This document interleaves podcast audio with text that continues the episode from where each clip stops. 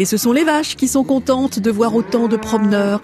Comment elle est née, cette route des quatre fromages AOP de Normandie? Je vous emmène à Neufchâtel-en-Bray pour le savoir. Eh oui, en, passant par l'avenue verte, on arrive sur la route des fromages. Xavier Lefrançois, le maire de Neufchâtel-en-Bray. Oui, tout simplement, lorsqu'il y a eu donc cette fusion entre la haute et la basse Normandie, eh bien, c'était l'occasion de pouvoir enfin rassembler ces quatre fromages qui font la fierté euh, de la Normandie. Donc, euh, le Livaro, le Pont-l'Évêque, le Camembert et, le Neufchâtel. Et Neufchâtel, mais c'était le seul qui était dans la Haute-Normandie, qui était un petit peu à l'écart de tout.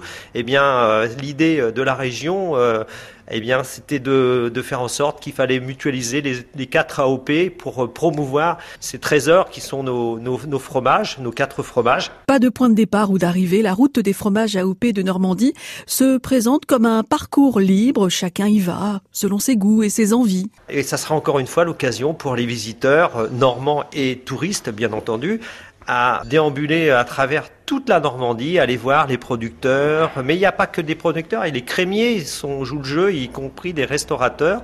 Donc il y aura des parcours euh, pour découvrir la fois euh, un savoir-faire, euh, découvrir un paysage, et puis en plus s'en mettre plein les papilles. Moi, je peux vous dire qu'on a, inauguré l'année dernière le fameux panneau route des, quatre fromages à Neufchâtel. Voilà, on est prêt à recevoir eh bien les fins gourmets de nos bons produits normands. Une carte touristique de la route des fromages AOP de Normandie est disponible dans les offices de tourisme et demain sur cette route des fromages, nous irons à la rencontre de Angélique Gentil.